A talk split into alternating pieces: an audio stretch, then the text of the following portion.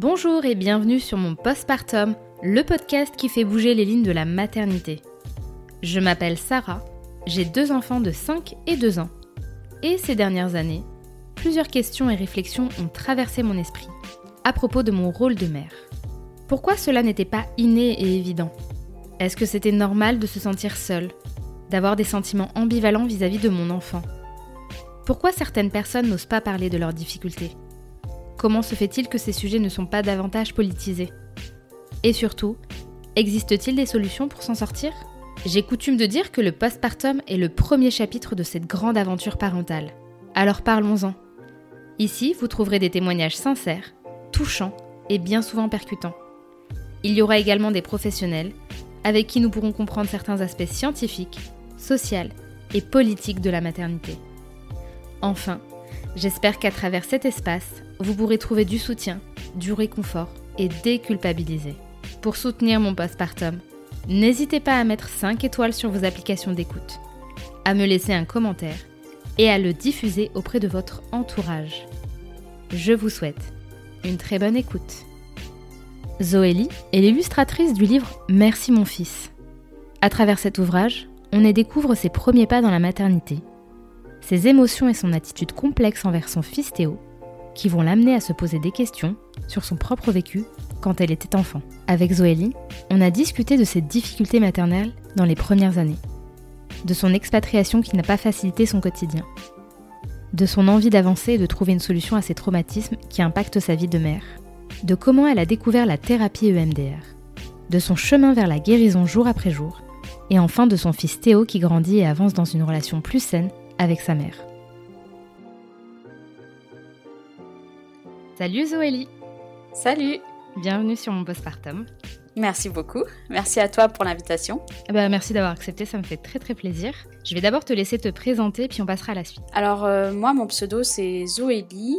Euh, avant, j'étais ingénieur qualité et euh, j'ai démissionné pour suivre mon mari en expatriation euh, aux États-Unis et, euh, et puis bah, je suis devenue illustratrice euh, suite à ça et autrice du coup de bande dessinée suite à l'apparition de, de ma première BD Merci mon fils donc le fin août de cette année.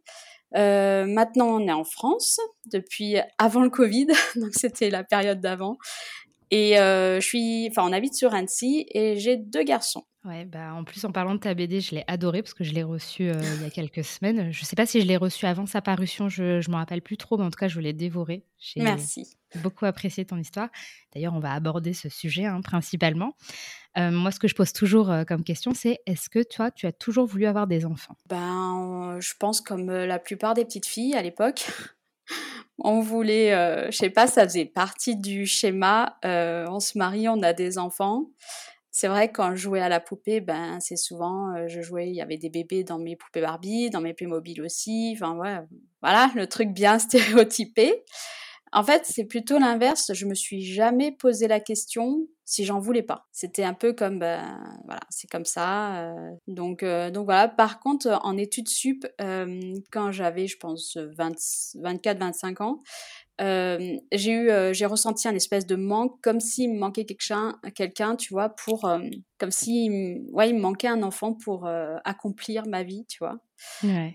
mais je sais pas si c'était vraiment un réel envie, enfin une réelle envie ou c'était quelque chose de la société, je sais pas, mais c'était quelque chose qui me travaillait, mais je pense parce que j'étais à la fin de mes études, enfin il y avait peut-être beaucoup de dans le contexte le fait que ben voilà, tu as 26 ans, tu vas arriver à la fin de tes études, il faut te poser parce que après il y a les 30 ans qui vont arriver.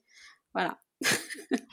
et, pendant toute cette période-là, est-ce que tu avais une certaine image de la maternité euh, à travers euh, ta mère, d'autres femmes éventuellement qui, qui devenaient mères autour de toi euh, Comment tu percevais ça de l'extérieur? Alors moi, en fait, j'ai été la première de mes amies à avoir un enfant. Donc euh, de l'extérieur, c'était, enfin, c'était pas évident. Après, c'était la famille, ma sœur, mes cousines. Je, je, je pense que j'avais pas vraiment de regard sur euh, la maternité ou voilà, je voyais bien que c'était euh, des fois un peu galère, mais bon, bah on vit pas avec, donc on sait pas voilà. Et puis en plus, on a toujours des principes un peu stupides. Moi, je lui donnerai pas de tétine, il aura pas de doudou, enfin des, des, choses un peu stupides. Avec moi, il fera pas de colère.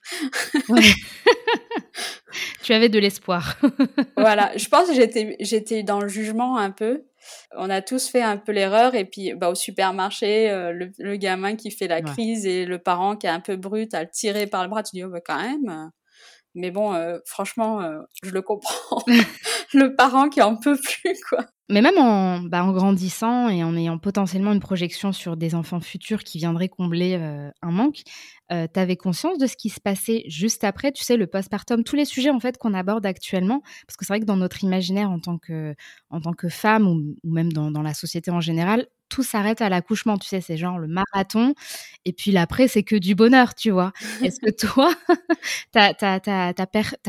tu t'es aperçu qu'il y avait euh, bah, un challenge quand même qui se jouait à l'après ou pas du tout en fait? Alors avant d'avoir des enfants, j'avais jamais entendu le mot postpartum. Ensuite, quand je suis tombée enceinte, euh, on en a, on l'a évoqué pendant les préparations à l'accouchement, qu'on appelle parentalité maintenant, je crois. Euh, mais c'est vrai que on, on nous a parlé de l'allaitement, que bon bah ça marchait pas, euh, voilà, euh, du baby blues. Et en fait, notre sage-femme avait vraiment mis l'accent sur, euh, parce que je pense qu'elle avait elle-même eu ça dans son couple, des euh, en fait, elle nous expliquait avec le sommeil, euh, enfin les premiers mois d'un enfant, c'est compliqué, on est très fatigué, euh, ça peut créer des tensions dans le couple, on peut devenir vite irritable, des choses comme ça, et ça peut briser des couples. Donc elle avait vraiment orienté son truc, il faut parler, faut communiquer avec son partenaire, enfin voilà, et il faut, faut être fort, machin truc. Donc c'est vraiment là-dessus et, euh, et pas trop sur justement euh, si on a vécu des choses difficiles ou le fait que ben un accouchement peut réactiver des traumas ou des choses comme ça. Euh, c'est bien quand même hein, qu'elle en parle parce que c'est vrai que c'est pas forcément le cas, tu vois. Mais non, mais justement, on n'en avait pas parlé de ça. Ah, pardon, autant pour moi. De réactiver des traumas. En fait, c'était vraiment un truc de couple à fond parce que je pense qu'elle avait vu ça et qu'elle s'était séparée. C'était sa sensibilité à elle. c'est ça. Et euh, mais sinon, euh, bah, franchement, euh, non. Et c'est vrai que bah c'était en 2015. Donc peut-être que maintenant on en parle plus du postpartum parce que même je savais même pas que ça allait être aussi difficile de de remarcher le lendemain ou de pouvoir s'asseoir. j'avais mal, j'avais des hémorroïdes, enfin c'était juste l'horreur. Et et puis ouais, enfin moi je pensais qu'on était pampé quoi. Et tellement que je pensais pas. Non, mais tellement que je pensais ça. Euh, on avait planifié notre mariage parce qu'on partait euh, aux États-Unis juste derrière. On avait planifié notre mariage euh, genre deux semaines après le terme. Ah oui, quand même. Ah oui, mais bon. Là, tu t'es dit, je vais accoucher, le bébé sous le bras. non, mais moi, je me dis, bah, c'est bon, j'accouche, genre, j'accouche, genre, le vendredi, euh, on peut se marier le lundi d'après, bah c'est bon, non, ça passe, tu vois. Tu te dis c'est bon. Trois jours à la maternité, nickel. Et heureusement qu'il est venu avec trois semaines d'avance, parce que euh, en fait, c'était juste pas possible. Même encore une semaine ou deux après, je me baladais avec mon bébé dans la rue, j'avais l'impression que, enfin, comme mon périnée était tellement distendu, j'avais l'impression que tous mes organes allaient descendre en fait. ouais, puis il y a la fatigue, le contre-coup, puis c'est tout nouveau, donc euh, Mais voilà, et puis d'atterrir, effectivement. Puis le sang, euh, j'ai perdu vachement de sang, et puis euh, et puis euh, les difficultés de l'allaitement, j'arrivais pas à l'allaiter, enfin j'étais pas à l'aise, c'était c'était une galère quoi. donc ouais. Oui, donc toi, en fait, tu t'étais dit tranquille, quoi. J'accouche, hop, je mets ma petite robe de mariée, et puis, et puis ça y est, ça va rouler c'est ça. Mais euh, non, non, j'avais pas du tout conscience que c'était euh, c'était un truc de dingue et que j'allais mettre plusieurs mois à m'en remettre. Oui, puis en plus, tu avais prévu, c'est ce que j'ai lu euh, dans ta BD, en fait, vous partiez. Donc déjà, même prévoir une expatriation, c'est quand même... c'est un sacré challenge quand même avec un bébé sous le bras et puis la fatigue et la gestion. déjà sans enfant, c'est pas évident, mais avec un petit bout. et toi, tu as placé le mariage entre deux, quoi. Euh, ouais, voilà. Mais euh, j'étais complètement dans le déni du, du après. C'était en mode un enfant ne va pas changer tant ma vie que ça, alors que pas du tout.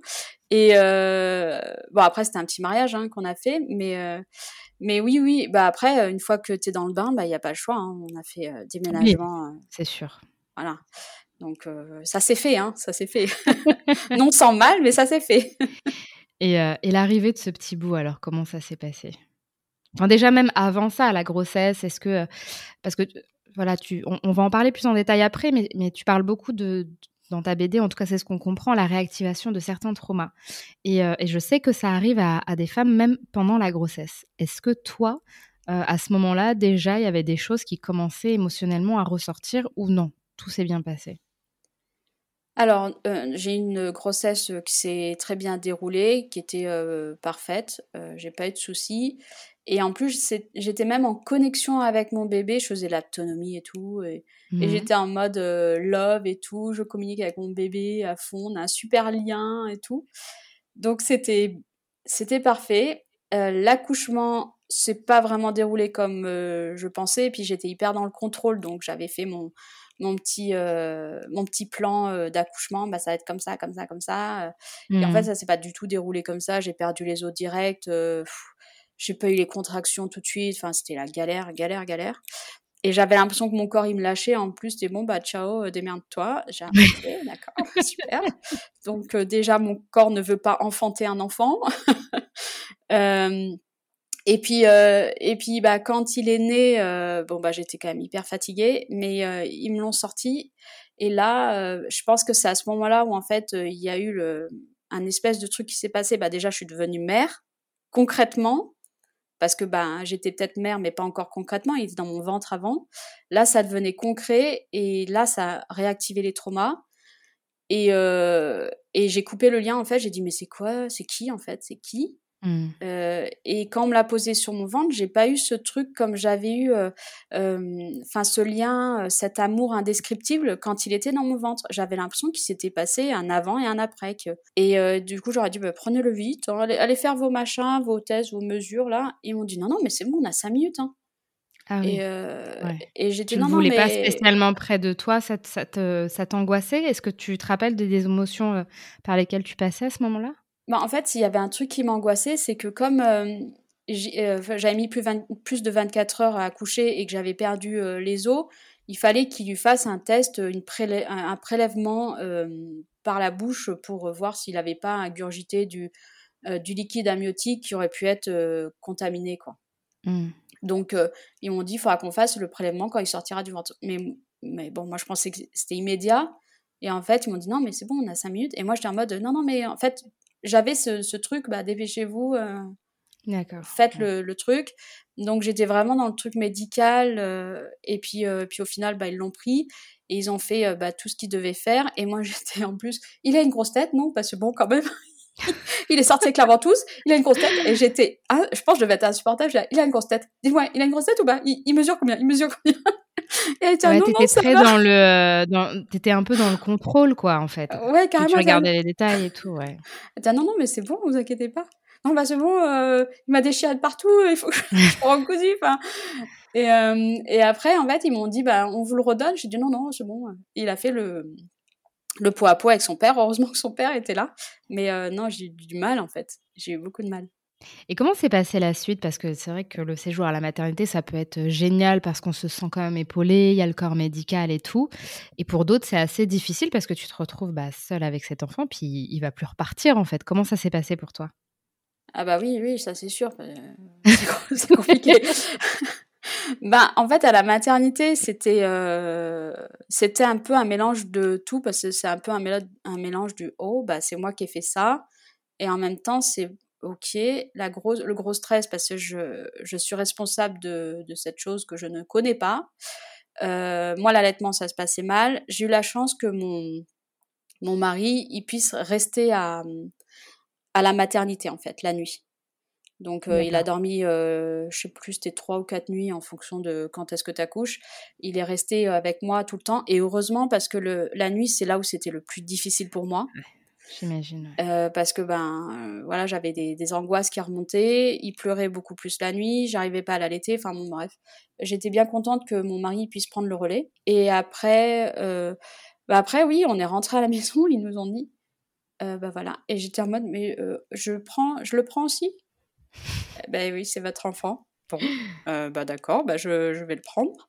Mais c'était vraiment, on peut pas le laisser. Je viens de temps en temps. Ou j'étais vraiment, ouais, j'avais du mal en fait à me dire que c'était mon, mon bébé et qu'il fallait que je m'en occupe en fait. Ouais, puis c'était soudain en fait. Ta couche, hop, tu passes quelques jours et tu repars avec. Et c'est vrai que ça peut être déroutant pour beaucoup, beaucoup de jeunes mères en fait. Oui, ah oui, oui, carrément. Et comment s'est passée la suite? Parce que bah, tu es en postpartum immédiat, tu récupères à peine de ton accouchement, tu es, bah, en convalescence, même si la société ne le prend pas en compte.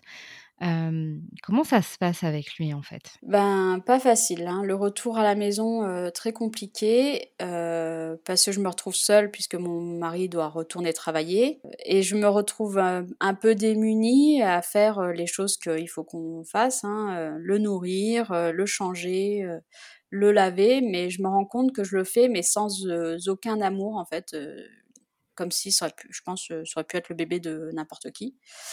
Donc, je lui parle pas, en plus. Alors, j'avais lu, en fait, j'étais hyper bien renseignée parce que j'avais regardé toutes les émissions des maternelles, j'avais lu tout plein de livres, et je savais qu'il fallait communiquer avec les bébés, machin, et j'arrivais pas à lui parler. Parce qu'il faut décrire. Quand on lui change la couche, il faut décrire. Je vais changer ta couche. Et moi, je mmh. pouvais pas du tout lui parler. Je, je comprenais pas ce truc. Je me dis, c'est pas possible, j'arrive pas à lui parler, à lui, même à jouer avec lui, dire, ah, gousi gousi. Non, je n'y arrivais pas. Euh, et, je me sentais très mal. Après, bon, je savais qu'il y avait le baby blues, machin truc. Alors je me dis, c'est les suites de l'accouchement. Mmh. La fatigue, c'est ça va rentrer dans l'ordre. J'avais ma sage-femme qui venait euh, contrôler son poids comme euh, l'allaitement se passait mal tous les deux jours. Ma sage-femme, au bout de 4-5 semaines, je lui dis, euh, bah, je sais pas, je me sens toujours mal. Euh, il, me semble que tu m'avais dit que le baby blues, ça durait que 3-4 semaines. Et là, euh, là, en fait, j'ai un problème, ben, je ressens rien, j'ai pas d'émotion. en fait, j'aime pas mon fils et je me sens mal avec lui. je lui, un peu je lui criais dessus parce que quand il me enfin quand il pleurait et que je comprenais pas je lui dis mais tu me saoules je comprends pas. Et je lui gueulais dessus en fait. Je lui dis mais mais mais mais t'es mais t'es chiant putain. Je lui disais des gros mots. Et je lui dis mais moi, je peux pas en fait. Je je comprends pas mon comportement. Et elle me dit elle-même elle était un peu étonnée tu tu veux dire? Ouais elle me dit bah écoute euh, on va je te conseille d'aller euh, d'aller voir euh, une psychologue. Elle m'a dit quand même parce que là là, c'est pas bien normal. Euh, ouais, donc en fait, elle-même te conseille de, commencer éventuellement un suivi psy. Enfin, un suivi, ou en tout cas d'essayer de consulter, de trouver un, professionnel, parce qu'elle estime qu'à ce moment-là, c'est pas normal de. De... Bon, après, oui, effectivement, c'est pas normal de s'énerver a posteriori, mais là, maintenant, avec le recul, est-ce que tu arrives à, à définir l'émotion que tu avais à ce moment-là? Pourquoi pourquoi ça t'énervait autant, en fait, euh, euh, bah, de, devoir communiquer avec lui ou de pas comprendre forcément euh, son mécanisme, ses besoins, son rythme, tout simplement Je sais pas. En fait, j'avais vraiment beaucoup de colère et je, ce qui était très difficile, c'est que je ne comprenais pas pourquoi il me mettait dans des états comme ça. Et, et vraiment, en fait, ces, ces pleurs, c'était. je sais que les pleurs de bébé ont une certaine fréquence, blabla, pour. Mmh pour euh, faire quelque chose, enfin qui, qui, active quelque chose en nous pour qu'on aille s'occuper d'un bébé. Mais là, franchement, ces pleurs, c'était horrible, horrible. En fait, euh, c'était insupportable. Donc c'était pas insupportable comme mon mari disait oui bah c'est insupportable parce que ça fait deux heures qu'il pleure. Moi c'était vraiment euh, un peu comme quand on va crisser avec une craie sur un tableau de craie, tu sais les trucs ah, purée la vache. Et ben moi c'était ça et ça me mettait hors de moi. J'étais en mode, mais arrête C'est horrible, mais arrête en fait. Et puis surtout, même un crissement, même quelques secondes, c'est insupportable en fait, le crissement. Et voilà. Euh. Et moi, ça me faisait ça quand il pleurait. Et c'était juste insupportable. Je me suis dit, c'est pas possible. Qu'est-ce qui m'arrive? Mais pourquoi j'aurais agi comme ça? Et, et c'était, ouais, c'était horrible. Et ça, ça, a duré combien de temps, cette, euh, cette période où euh, bah, tu te retrouves à devoir euh, gérer ton fils seul, en plus dans un pays qui n'est pas le tien, donc pas forcément entouré, j'imagine? On est parti aux États-Unis, il avait six mois. Et, et, moi, je pensais qu'en partant aux États-Unis, bah, comme ça allait être en France, j'allais pouvoir le mettre à la crèche ou chez une nounou. ça s'est pas passé parce que ça coûte super cher. Et euh, je me suis retrouvée donc mère au foyer au quotidien avec euh, avec lui. Et je l'ai un peu mal vécu de par déjà le fait que, euh, il, en fait, j'avais du mal à être avec lui, sa présence m'irritait. Mmh. c'est en fait tout était dur pour moi. Tout ce que je devais faire avec lui était compliqué, même si je faisais beaucoup de choses pour lui. On sortait, on allait dans les parcs, je faisais le maximum. Enfin voilà, je je me morfondais pas chez moi toute seule avec lui. Hein, J'essayais de bouger quand même.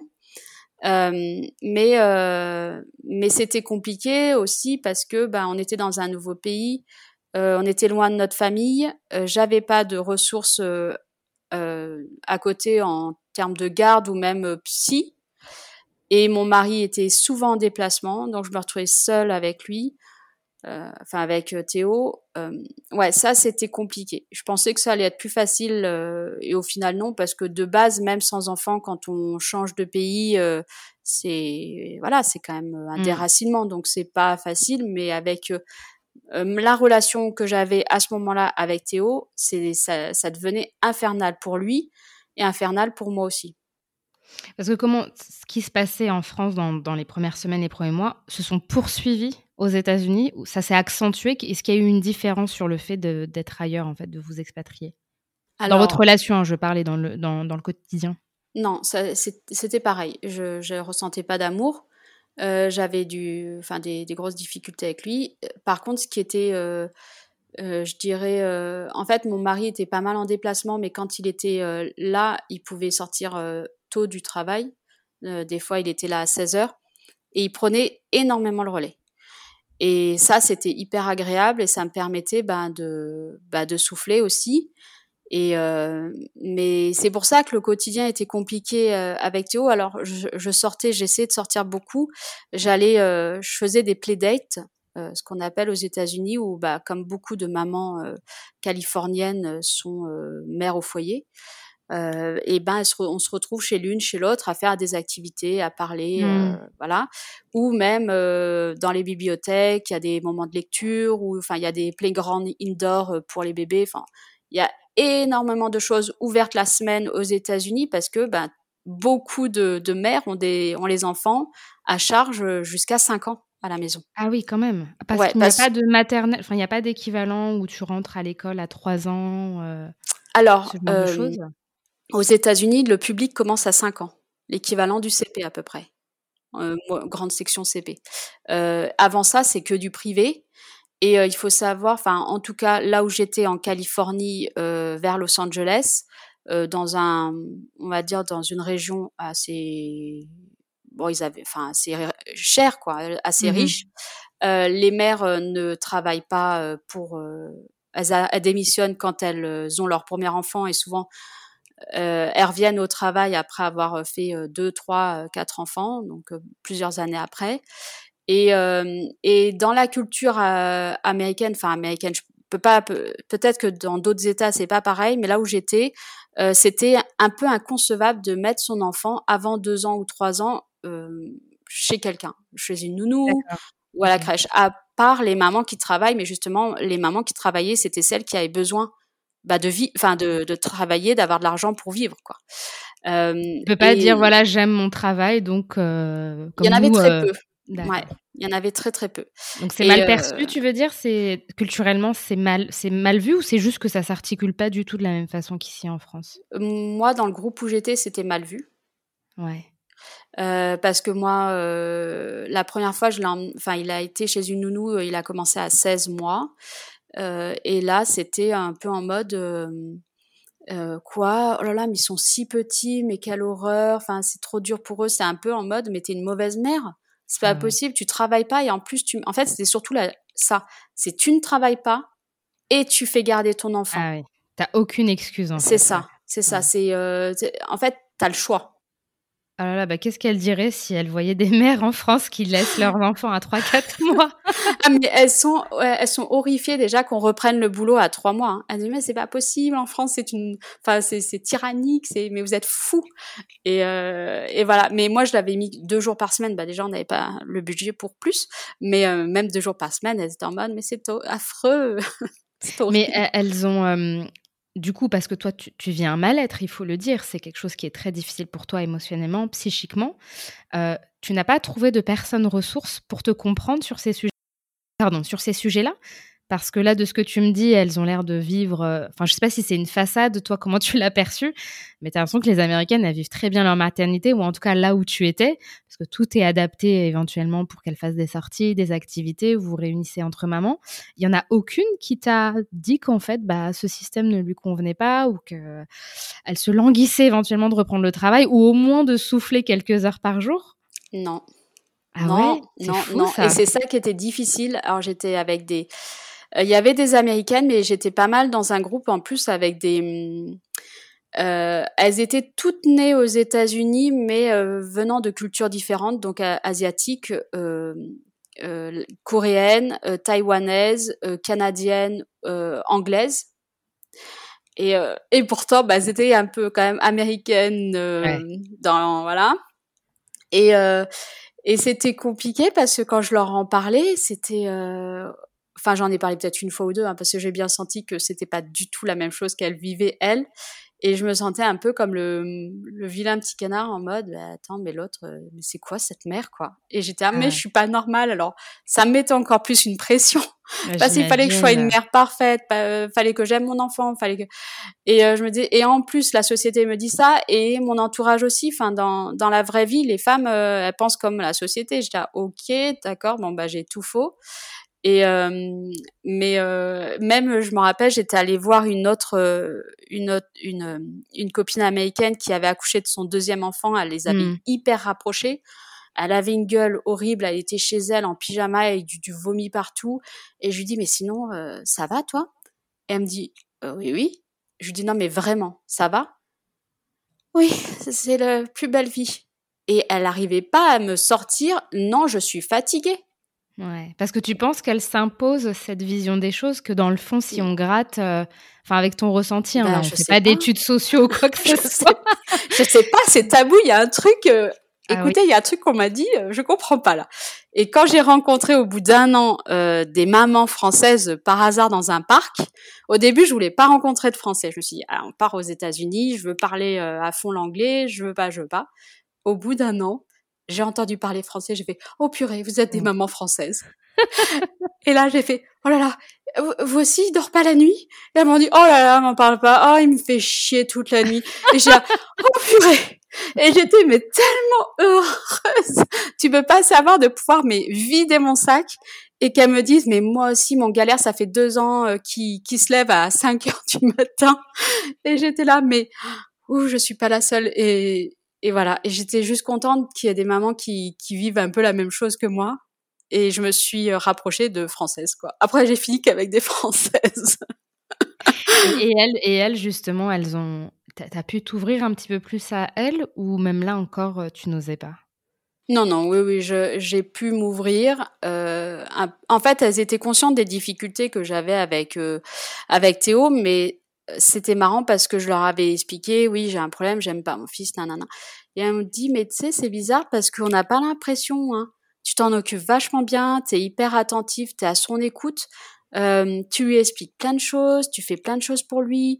euh, tous les jours, euh, tu l'emmènes au parc. euh, Enfin, elle me dit, mais tu fais et, je, et oui, mais c'est bizarre en fait parce que de l'extérieur, je pouvais donner l'impression d'une maman qui était très heureuse et, Hmm. et bien avec son enfant, alors que c'était pas le cas. J'avais un profond mal-être et, et j'avais vraiment ce, ce profond sentiment que je n'avais pas d'amour en fait. Et t'en as parlé à ton conjoint de, de tes sentiments? Oui, assez rapidement. Euh, je m'en souviens plus exactement, mais il me semble qu'un jour j'ai dû poser la question euh, Et toi, euh, tu l'aimes, euh, ce bébé? Enfin, genre, euh, tu, Histoire tu de savoir. tu l'aimes comment en fait euh, Histoire que je puisse un peu doser le truc. Et, euh, et je, ouais, j'ai dû, enfin, lui dire Ben moi, j'arrive pas à faire une conne. Je suis pas, je suis pas sûre de lui avoir dit Ouais, je l'aime pas mais peut-être que je lui ai dit ouais je j'arrive pas à connecter avec lui enfin voilà je me sens mal. Mais euh, mais bon au début c'est vrai que c'est quand j'en ai parlé c'était euh, avant qu'on parte aux États-Unis donc euh, Théo avait quatre mois. Voilà c'était peut-être mis sur le coup du du voilà la maternité début voilà quoi. Mais voilà. Mais plus tard après oui ce qui s'est passé, c'est que ben je lui disais, ben, d'ailleurs c'est pour ça qu'on on l'a mis deux jours par semaine chez une, une nounou, parce que je lui dis mais moi j'en peux plus d'être tout le temps avec lui. Mmh. Donc il m'a dit vas-y on essaye et tout, on met deux jours par semaine chez une nounou. Et, euh, et je lui dis mais écoute ce qu'on a fait, c'est c'est toujours difficile. En fait je comprends pas, mais euh, je pensais avoir du temps pour moi, bah ça m'aiderait, mais euh, j'ai toujours euh, un espèce de malaise quand je suis avec lui. Et, euh, et là je lui dis je pense que j'ai un problème, il faut que je me fasse aider en fait. C'est. Il avait quel âge Il était à combien de mois Combien d'années euh, il, a, il approchait des deux ans. Donc voilà, à ce moment-là, tu te dis, là, il y a quand même un vrai problème. Enfin, le malaise que tu ressentais dès le début, normalement, aurait dû peut-être se dissiper comme tu l'imaginais. Et finalement, il est toujours là. Ben, c'est surtout que, en fait, je me détestais. Je me détestais d'avoir ce comportement avec lui. Je dis, enfin, c'était inimaginable de lui crier dessus, de lui, enfin, de, de, de l'incendier de gros mots, de lui dire maman elle te regrette, maman elle va se barrer, euh, j'en ai marre de toi, j'en ai plus rien à foutre. Euh, enfin, c'est horrible. Bien sûr. Bah, tu, le dessines, tu le dessines vraiment parti. Enfin, tu, tu, tu, as. Non, mais c'est hyper courageux parce que tu, tu, décris des phases que beaucoup de mères ont pu avoir, hein, même sans avoir de. Tu sais, avec le ras-le-bol, la fatigue, le manque de sommeil. On te voit en dessiner en monstre qui hurle sur l'enfant et, et, et, tout de suite après complètement regretter. Et, comme tu le dis si bien, détester, peut-être même pleurer, culpabiliser et tout ce qui s'ensuit jusqu'à la prochaine crise. Et ça, sur des mois et des années, ça peut. Euh, ça bah, détruit en fait. Ce qui était terrible en fait, c'est que je m'en voulais euh, infiniment et qu'à chaque fois je m'excusais. Et je me disais mais c'est horrible parce que hein, qu'est-ce qui, quel est enfin le message que je lui envoie? Ça veut dire mmh. que tu peux traiter n'importe comment les gens tant que tu t'excuses derrière? Parce que c'est pas juste je m'excusais et je recommençais et je recommençais pas. Je recommençais euh, une heure ou deux après et je m'excusais et je me disais ah, mais c'est pas enfin c'est horrible mais qu'est-ce qui déclenchait ces, ces, colères? Est-ce que là, avec le recul, maintenant que tu analyses un peu tes souvenirs, est-ce qu'il y avait des choses qu'il faisait en particulier qui déclenchaient, qui faisaient un peu bah, élément déclencheur? Eh ben non, en fait, c'était euh, lui, son, tout son petit être euh, qui était euh, le trigger, ce qu'ils appellent ça, le déclencheur mmh. de mes traumas. Parce que, parce que je me projetais, moi, enfant, parce que, voilà. Donc lui... sa propre personne, en fait, était un déclencheur. C'est ça, sa propre personne, ouais. Tu as commencé par quoi comme thérapie? Parce que je sais qu'en off, tu m'as dit que tu as fait plusieurs euh, types de thérapies avant la dernière dont tu parles dans ta BD. Euh, ça a commencé comment en fait? Euh, Alors moi, c'est mon père qui m'avait envoyé en thérapie, donc je l'explique dans ma BD. parler à des psychologues, bref, j'avais pas du tout aimé ça en fait, les échanges, juste discuter. J'en il y en avait même une, je lui avais dit, mais c'est juste pour m'écouter et pas m'apporter de solution ou pas m'aider, en fait, ben, autant que je discute avec ma meilleure amie, quoi. Hmm. Et là, tu étais plus jeune, c'est ça? C'était Ouais, j'avais, j'avais 16 ans, ouais. Et euh, après, par la suite, oui, j'ai fait, euh, j'avais 20, euh, bah non, je, je commençais, oui, j'étais en alternance, je devais avoir 24, 25 ans et j'étais allée voir un psychologue, bah parce que je savais que j'avais vécu des choses pas faciles dans mon enfance et qu'au travail, j'avais des petits soucis avec l'autorité. Voilà. Hmm. Et, euh, et en fait, face à l'autorité, face à mon tuteur, je me, j'avais l'impression d'être une petite fille. Et lui était mon papa. Donc, euh, je chantais. Des, des scènes, en fait. Euh, tu superposais des scènes, en fait. C'est ça.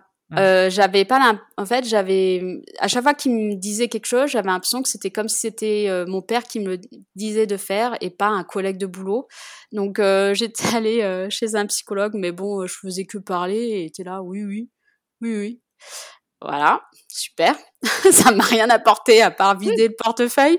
Donc, euh, donc bon bah pas plus. Et, euh, et quand j'étais enceinte et que je regardais la maison des maternelles, euh, j'avais vu qu'il parlait de la méthode EMDR, une, une thérapie pour traiter les traumas qui marchait bien sur les enfants.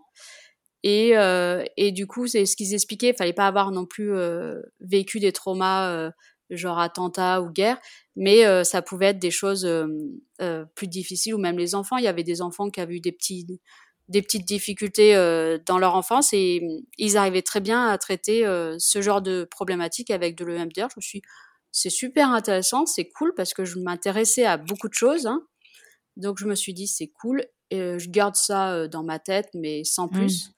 Et quand Théo a eu deux ans et je me suis dit là, il faut que je me fasse aider, je me suis dit pourquoi pas tenter une autre méthode, une autre approche, qui est le MDR.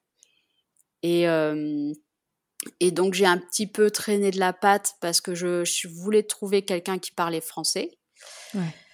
Euh, donc euh, ça a été un peu difficile, mais j'ai, je suis tombée sur Linda qui habitait euh, vraiment à 10 minutes de chez moi, donc et qui parlait français. Voilà. Deux points positifs, pas très loin et en plus française. Est-ce que tu peux nous expliquer sur quoi repose le MDR C'est quoi le principe? Qu'est-ce qui différencie le MDR d'une thérapie, on va dire lambda, à savoir parler avec un, professionnel? Alors le MDR, c'est neurobiologique déjà. Euh, c'est basé sur euh, les le on reprocesse en fait, on redirige les souvenirs euh, traumatiques en tout cas dans la bonne mémoire du cerveau, au bon endroit. Euh, ça permet d'atténuer le stress post-traumatique associé à un trauma. Le MDR, en fait, ça marche avec les mouvements oculaires. Donc, un peu comme quand on rêve.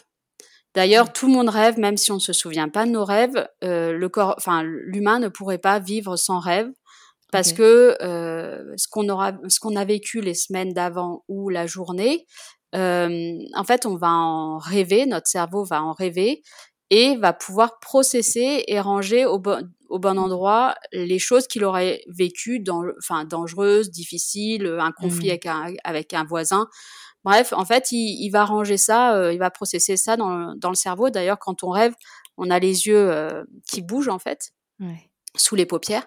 Et, euh, et, du coup, ça se base sur le même principe euh, que ça, qui est un principe euh, naturel en fait du corps. Ouais, c'est le petit ménage de la nuit, quoi. C'est le cerveau, il, voilà, il, fait son petit ménage histoire de. voilà, en fait, c'est basé neurobiologiquement sur le même le même principe que le traitement ouais. des rêves. Voilà.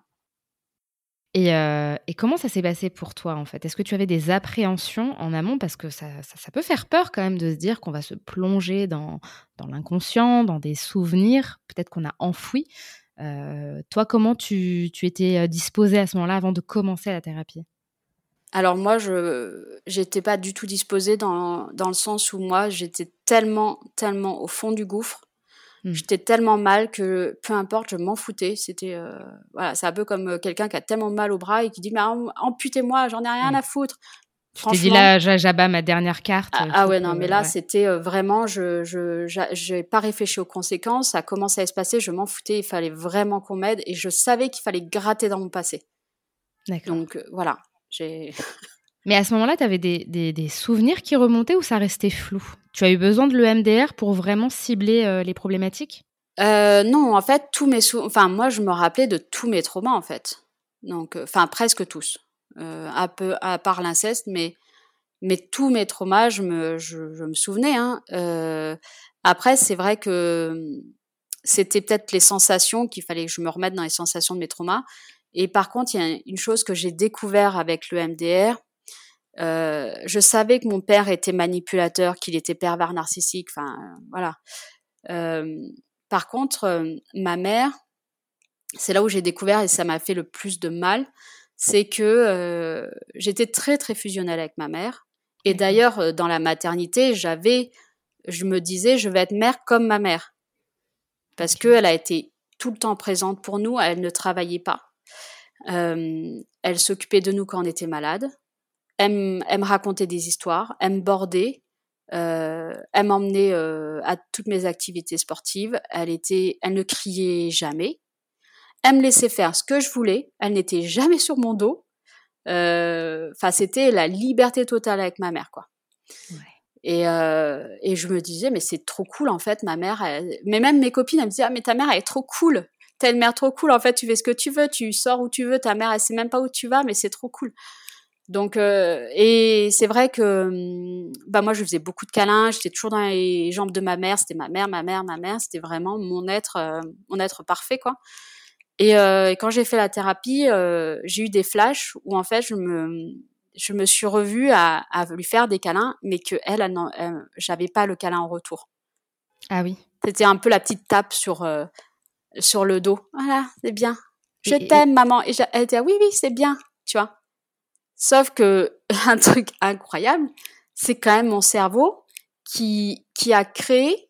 Je pense que c'était pour ma survie, hein, parce que clairement entre ma sœur et mon père, euh, il fallait bien que si en plus petite, je me suis rendu compte que ma mère était absente euh, euh, affectivement et qu'elle avait démissionné de son, son rôle de, enfin démissionné effectivement parce que elle, était dans, elle était dans son rôle de mère dans le sens où elle s'occupait de nous, euh, manger, tout ça. mais j'avoue que mon cerveau a créé un truc en mode mais ma mère m'aime trop, elle me fait des câlins, elle me fait des bisous, mmh. elle est hyper fusionnelle avec moi. Non non, en fait c'est toi qui es fusionnelle avec elle, mais pas elle en fait. Et, en fait, elle était dans un déni, elle était un peu à part, absente, tu veux dire? Bah ouais, et en fait, je, et c'est là où je me revoyais dans des visions, des trucs, je me dis, oh, mais en fait, il y avait pas, il y avait pas d'amour, elle me faisait pas de câlins, euh, elle me prenait pas dans ses bras en fait, c'était toujours moi qui allais vers elle et elle et je dis ah wow, tu vois. là ça m'a fait un choc, je me suis dit d'accord, en fait, je me suis bercée d'illusions euh, toute mon enfance et, euh, et en fait, elle en avait. J'avais l'impression qu'elle en avait rien à faire, en fait. Là, maintenant, avec le recul, tu t'es. Euh, parce qu'en fait, tu, dis que tu te rappelles de tes traumas. Tu vois, tu dis que tu te rappelles de la plupart de tes traumas et que l'EMDR a révélé que bah il y a eu un, épisode d'inceste. Euh, est-ce que c'est ça qui faisait qu'en fait ton enfant était un peu le catalyseur de tous ces traumas ou c'est tout un ensemble? Parce que ça s'est étalé sur plusieurs années, il me semble. le comportement très malsain de ton père, de ta sœur aussi. Et après, tu as découvert bah, pendant la thérapie que ta mère était absente affectivement, donc tu étais livrée à toi-même. Euh, là, avec le recul, qu'est-ce qui est le plus, qu'est-ce qui t'a le plus euh, surprise, étonnée, peut-être euh, choquée même de, tes révélations, de tes découvertes, quoi, de ton, de ton subconscient en fait bah comme comme tu le dis, j'étais consciente de mes traumas. Enfin, il y avait certaines choses je, je savais, j'en avais déjà parlé. Enfin, c'était quelque chose je pense que même j'étais détachée, j'étais un peu en dissociation par rapport à cette chose-là, comme si c'était pas moi qui les avais vécues, mmh. euh, ou comme si c'était la normalité. Euh, j'ai appris, euh, ce qui était très intéressant avec le MDR, c'est que ce n'était pas normal. Parce que quand tu grandis dans une famille comme ça, qui est égoïste, manipulatrice, tu penses que c'est normal, puisque tu, tu es né dedans, c'est la mmh. normalité. Je m'en suis, ça m'a mis la puce à l'oreille en grandissant quand je voyais que dans les autres familles, c'était pas pareil.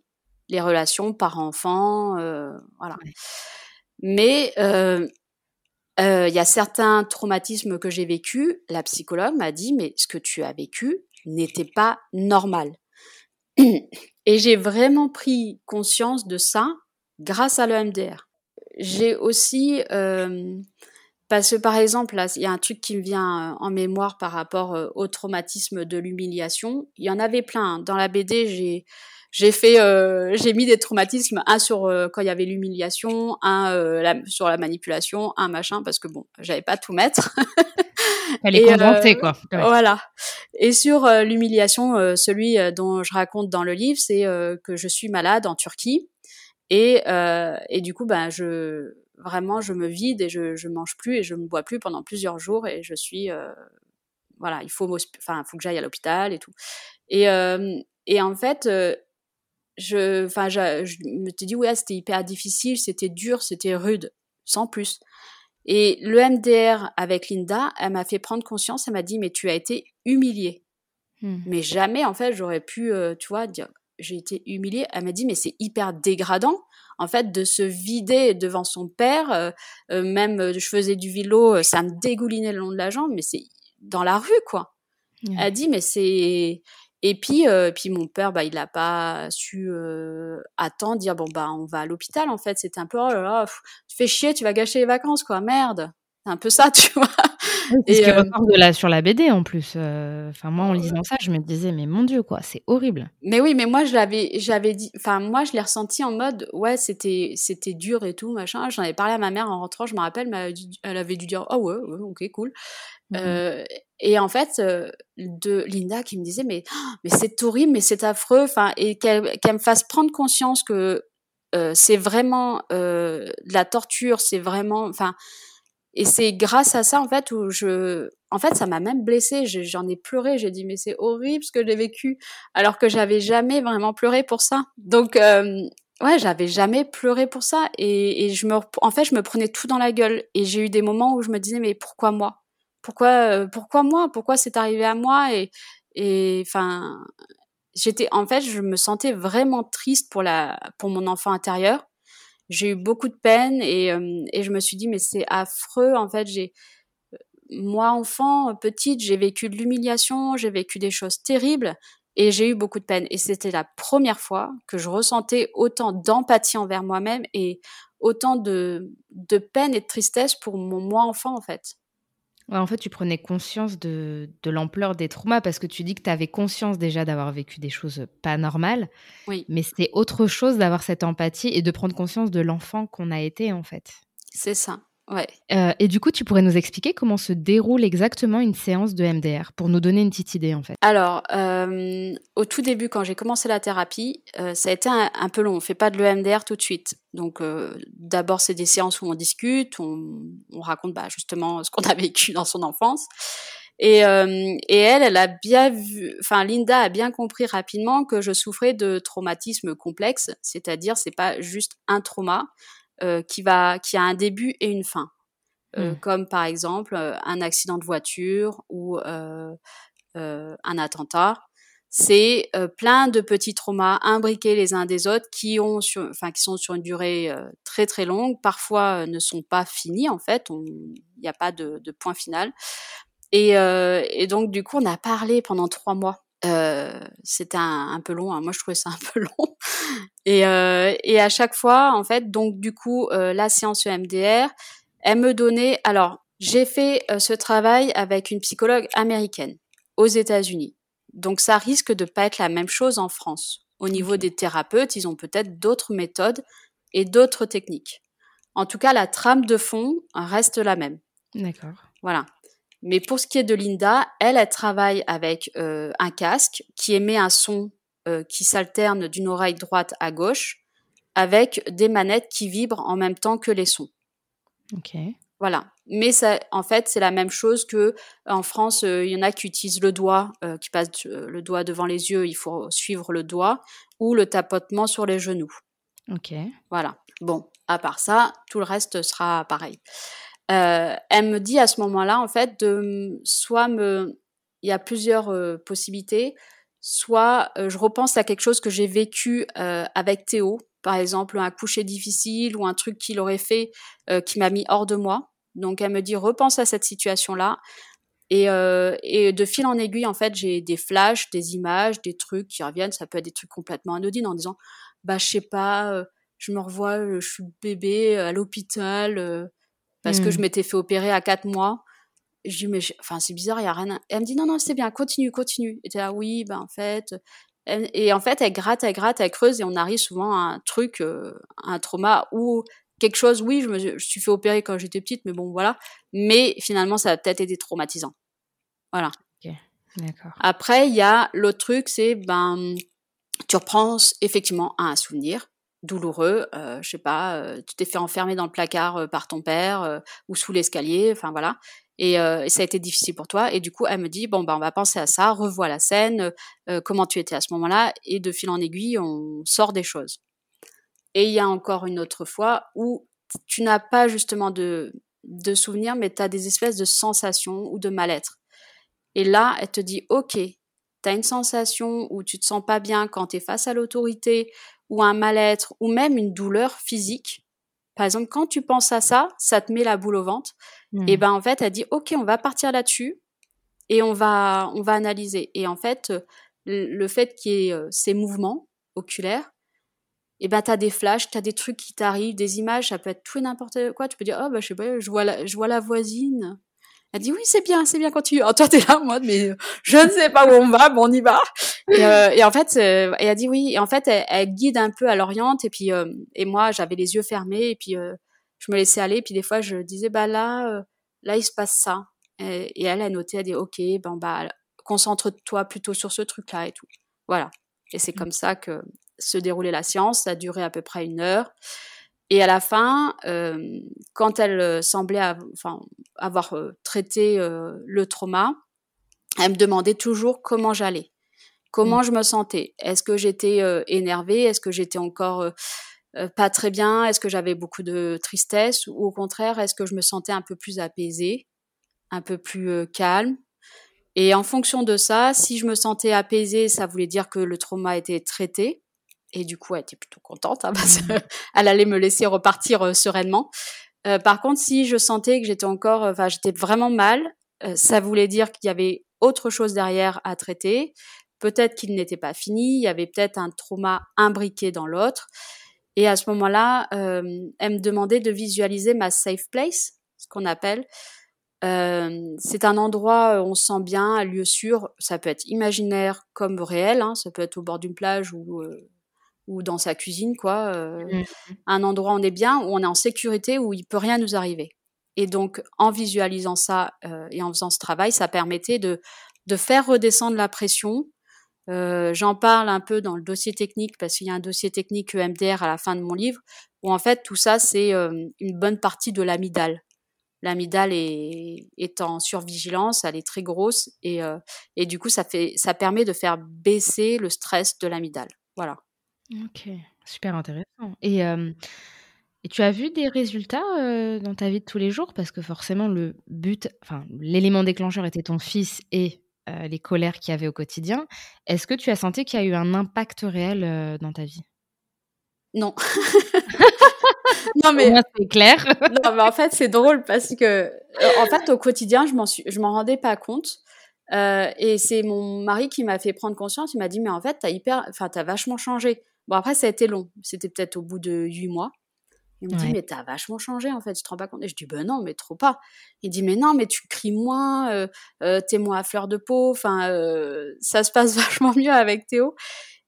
Et là, j'ai fait, ah, mais ouais, t'as raison, en fait, ça se passe vachement mieux, je me sens plus sereine avec Théo. Et il me déclenche moins et, et, j'avais pas vraiment réalisé, je pense, parce que c'est venu petit à petit. Mmh. Il y a un vrai travail de fond, en fait, donc c'est difficile de voir ce qui a été abattu. Voilà. Et, euh, et c'est vrai que j'ai pas eu de moment où, par exemple, je me suis dit, ah, ça y est, euh, j'ai un gros, comme un, un coup d'éclair, on me dit, euh, ah, c'est l'amour euh, maternel instantané sur Théo. En fait, c'est venu vraiment petit à petit en se construisant, en fait, cet amour, grâce, à, grâce à la thérapie.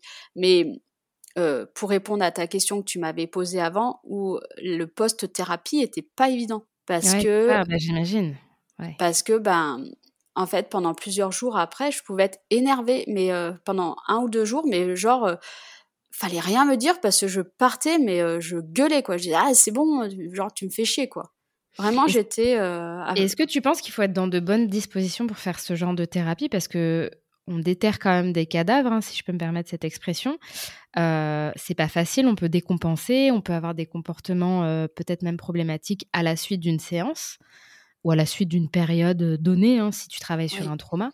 Est-ce qu'il y a des choses à faire ou à mettre en place en amont pour justement faciliter cette décompensation? Parce que si tu gères des enfants, une vie de famille, un travail, ça peut être très impactant quand même. Oui. Ou ça peut décourager même. Tu te dis mince, je vais en thérapie et c'est encore pire, quoi. Je... Après, attention, on est tous différents. Hein. Ouais. Donc déjà, après le thérapeute qu'on choisit pour faire de l'EMDR, il faut qu'on soit en confiance avec et il faut l'avoir trouvé, je recommande quand même vivement, euh, sur euh, le site emdr.org, euh, france.org. Donc, qui est un annuaire sur Safe avec des Voilà. Parce que le praticien s'assure déjà avant de commencer que tu sois bien entouré. Par exemple, il peut refuser de faire de l'EMDR si tu es marié, avec une personne toxique ou manipule, qui te manipule. Ok. Parce que tu es dans ce, tu es encore, tu vis dedans en fait, tu et tu n'auras mmh. pas de soutien autour. Donc, il s'assure quand même que tu es bien, que tu sois bien entouré et que tu aies les ressources à côté aussi pour pour t'en sortir. Et puis pareil à chaque fin de séance, enfin moi Linda, elle me disait tu peux m'appeler jour et nuit. S'il y a un problème, je te prends en urgence. Euh, elle me montrait des techniques pour m'apaiser, des tapotements, me tapoter à certains mmh. endroits du corps. Euh, aussi, je pouvais me mettre à genoux et pousser un, enfin, pousser le mur, même si de toutes mes forces. Euh, il y avait des techniques comme ça, et puis ouais, elle enfin, il te laisse pas partir comme ça. Et elle me disait note tout ce que tu ressens, les visions, les sensations, les rêves, tout. Voilà. Mais Mais franchement, après, ça dépend, ça dépend de, des gens. Mais, mais si tu es dans une situation qui est plutôt stable, il n'y a, pas, y a pas de souci. Hein. Mmh. Mais bon, on peut pas faire ça n'importe comment. Euh, n'importe enfin c'est ça que je veux dire tu vois des fois on pourrait se dire allez je me lance mais il y a quand même des, des conditions à bah, après il faut se lancer un jour ou l'autre parce que c'est un peu comme quand on dit oh, j'aimerais bien avoir un enfant mais j'ai pas de travail fixe enfin c'est jamais le bon mmh. moment. Donc si on commence à se dire c'est jamais le bon moment parce que j'ai un enfant en bas âge parce que machin on le fera jamais. Donc je pense qu'il faut se lancer et puis si on a confiance au thérapeute euh, lui s'il fait les séances EMDR euh, clairement, c'est que il sait que il a confiance en nous, quoi. Ouais. Voilà. Sachant que moi, les séances EMDR, c'était pas toutes les semaines. Enfin, si, bah, j'allais la voir toutes les semaines, mais c'était une semaine sur deux. À chaque, euh, entre chaque séance, on discutait, à réorienter, euh, voilà. C'était, voilà. Et pendant ce temps-là, bon, tu es quand même toujours aux États-Unis, mais où en est ta relation avec ta famille? Est-ce que ça a impacté ta relation avec ta famille, justement? Alors, pour ceux qui veulent savoir, parce qu'il y en a plein qui vont demander à la fin du livre, et alors, et alors, c'est quoi la, suite?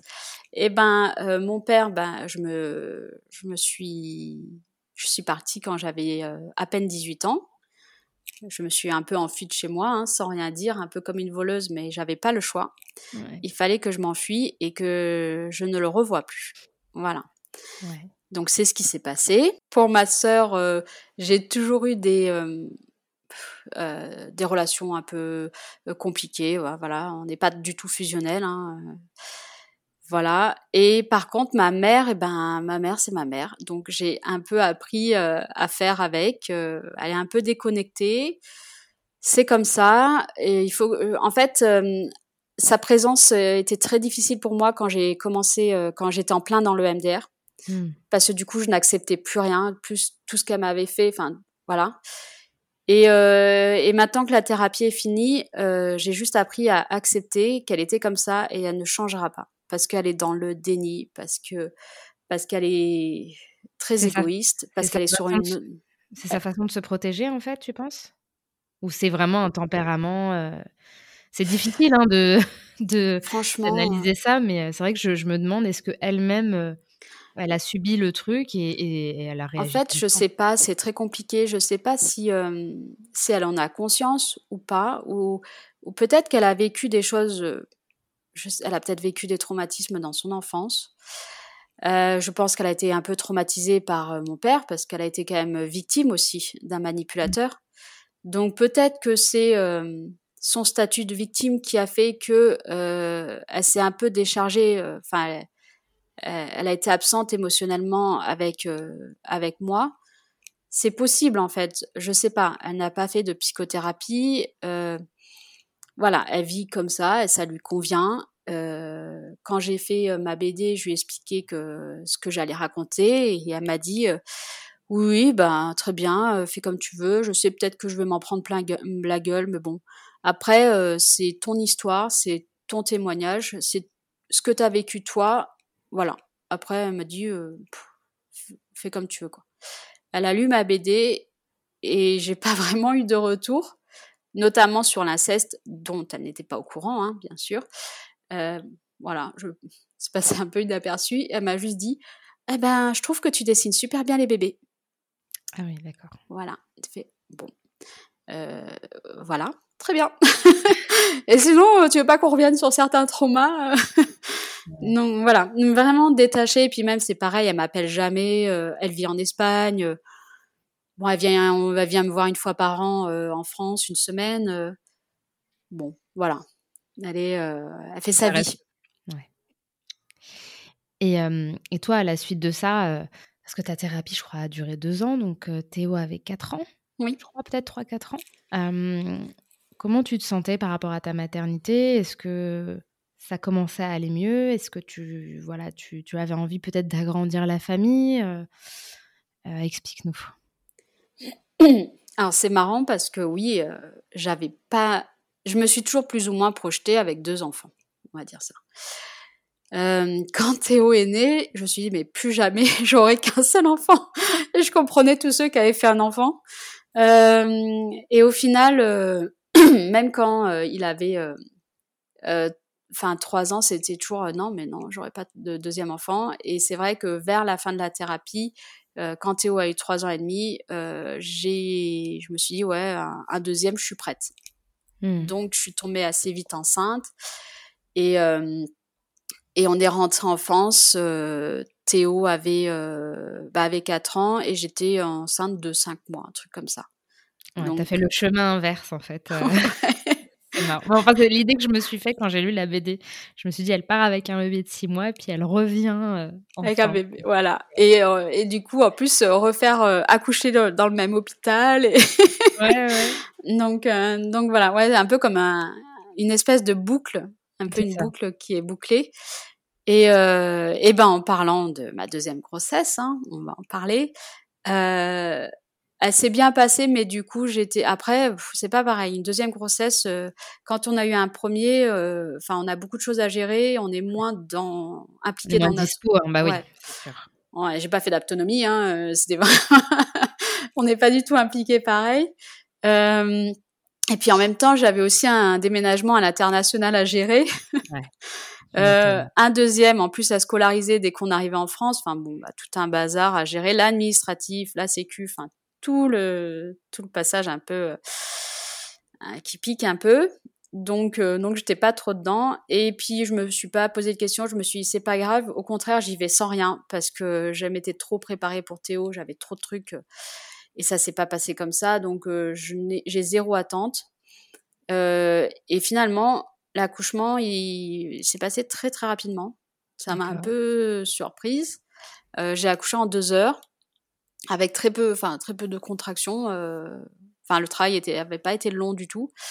Et, euh, et là, j'ai quand on me l'a posé sur le ventre, bon après faut savoir j'avais pas de péridurale, hein.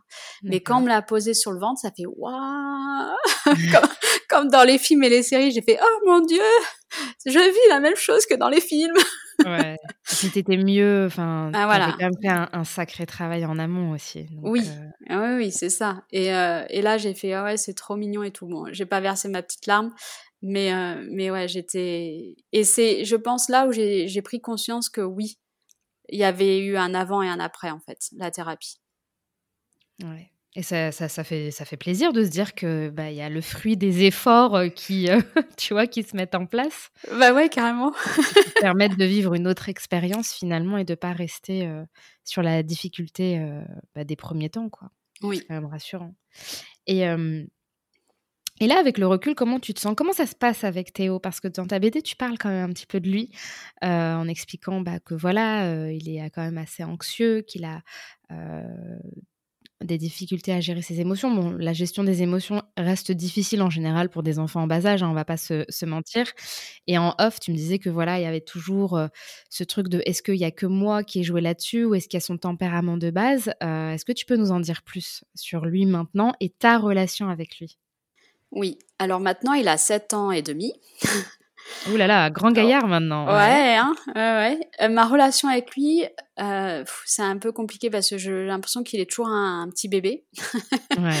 Et euh, je pense que c'est pas que je suis plus fusionnelle avec lui, mais je suis plus attentive à lui de parce que je lui ai fait subir. Encore la culpabilité de la maman qui est là. Voilà. Bah du coup, je suis attentive aux moindres trucs. je ouais, je, je l'encadre bien, quoi. Je, je suis un peu sur son dos, enfin voilà. Et en plus, il est pas très autonome. Donc bon, ça arrange pas les choses. Euh, et, euh, et c'est vrai que j'ai un peu l'impression qu'il faut que je répare quand même ce qui c'est ce que je lui ai fait subir pendant deux ans parce que euh, c'est quand même un traumatisme pour lui, quoi. Quand même, deux, en deux ans, euh, j'ai j'ai fait des dégâts. Hein, on va pas dire le contraire. Mmh. Après, il a sa personnalité et euh, comme je te disais en off, euh, il a été diagnostiqué euh, dysphasique, qui est un, un handicap de l'apprentissage de, de l'oral en fait, de la langue. Mmh. Je vais pas m'étaler là-dessus, mais mais j'ai eu beaucoup, en fait, je me suis, j'ai beaucoup culpabilisé en me disant, mais en fait, c'est peut-être moi qui, c'est à cause de moi qu'il a eu ce, ce, enfin, ce retard de langage, ce handicap. Et euh, et il y a une psychologue euh, et quelques personnes autour de moi qui m'ont dit, mais tu sais, c'est en fait c'est neurologique. il est né avec.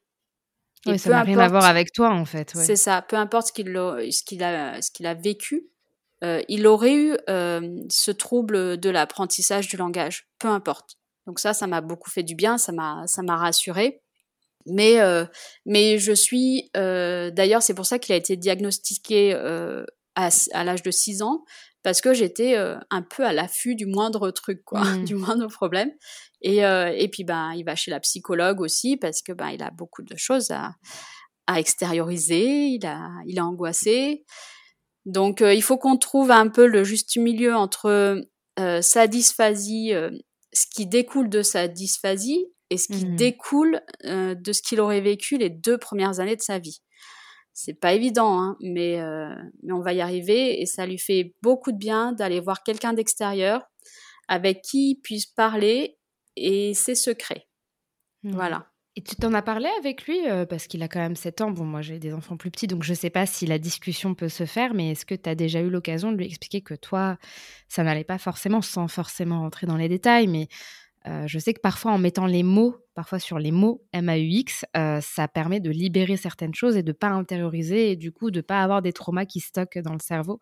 Est-ce que tu as eu l'occasion de discuter de ça avec Théo? Oui, tout à fait. Euh, en fait, très très rapidement, parce que comme je te dis, j'étais à fond dans les livres, les machins pour enfin l'éducation. Et je crois, enfin, c'était quand on était aux États-Unis, il avait 7 mois ou 8 mois, je lui ai parlé fait, je lui ai expliqué, donc il me, regarde comme, il me regardait comme un. Genre, mais qu'est-ce qu'elle me dit Et je lui ai tout balancé, je devais pleurer en même temps. En fait, je lui ai expliqué tout ce que je ressentais, que je n'avais pas d'amour à. Enfin, à lui donner, mais que j'avais sincèrement envie, en fait.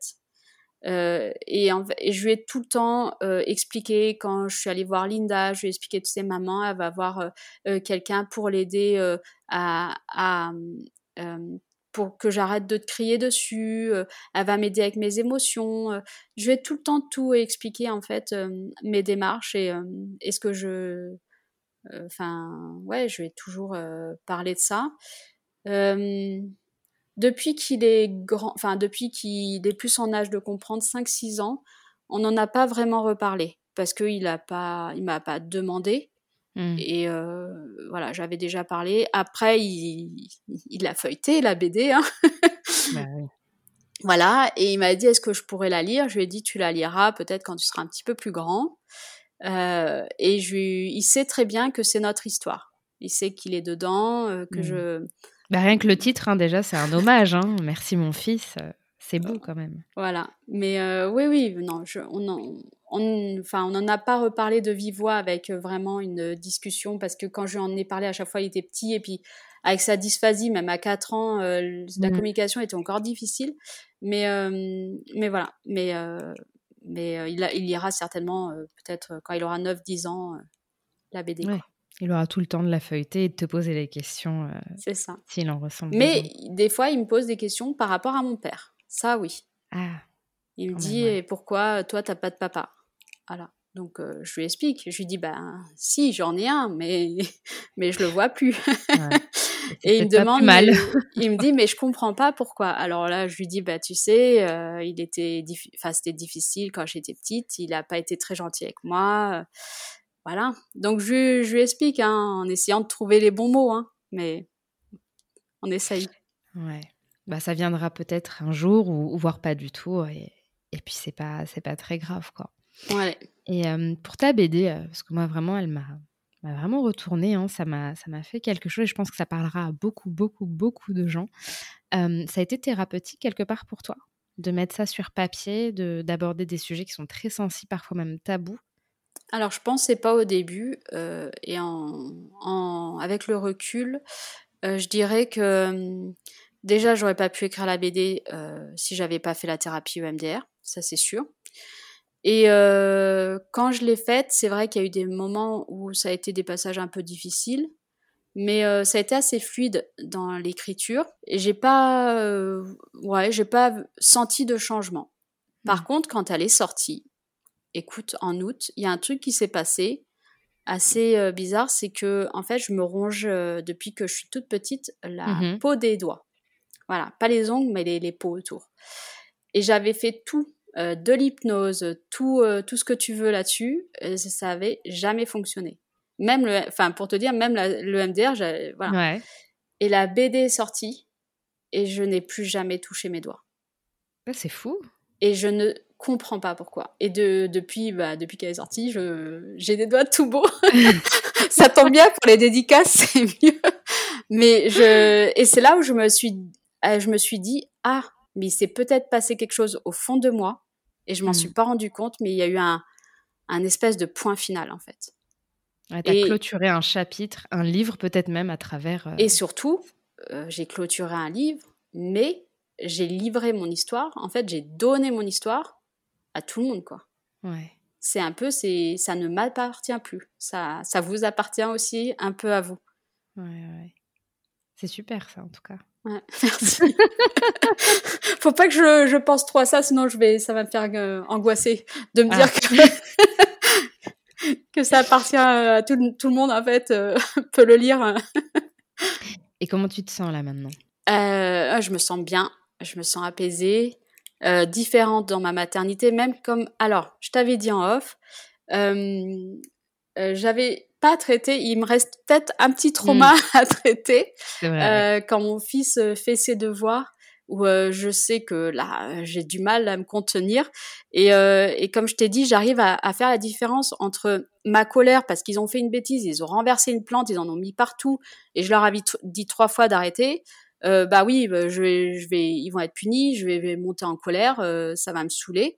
Mais c'est pas la même colère que quand il fait ses devoirs et qu'il fait pas grand chose, le pauvre, il va juste faire une rature et ça va me monter un truc à l'intérieur de moi, genre euh, comme si c'était tu perds ton sang-froid en fait. Et je le sens le mmh. truc monter, je me dis oh putain, il y a ce truc que je déteste que je connaissais avant le MDR et que j'ai pas envie et, là je me dis hum, il y a peut-être euh, encore un petit truc. Il y a peut-être un petit truc qui est pas réglé, mais j'en suis consciente et je suis consciente de maintenant de de bah, de voir si j'ai effectivement des restes de trauma à certains endroits parce que je, je sens c'est pas la même colère, c'est pas le, la même émotion qui monte à l'intérieur de moi. Et aussi, bah, comme euh, tu m'avais posé la question en off, euh, si comment je vivais avec mes traumas.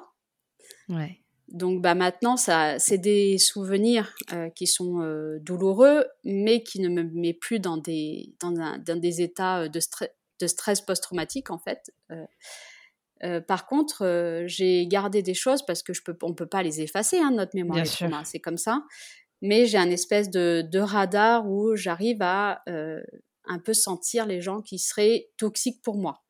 Donc soit des manipulateurs ou bref, et, euh, et, du coup, soit dès que la personne commence à parler, je me dis, oh, non, d'accord, mmh. euh, je vais me méfier, ou même des fois juste euh, la personne, le faciès, enfin, il y a un truc qui, qui colle pas, et, et ça pourrait être une espèce de force hein, quand même. mais tu vois, ça, par exemple, ça, je l'enlèverai pas. Et pareil, la confiance. Alors ça, c'est un peu compliqué, hein, mais ça, malheureusement, elle ne partira pas. J'ai du mal à faire confiance aux gens et même mmh. les gens les plus proches de moi.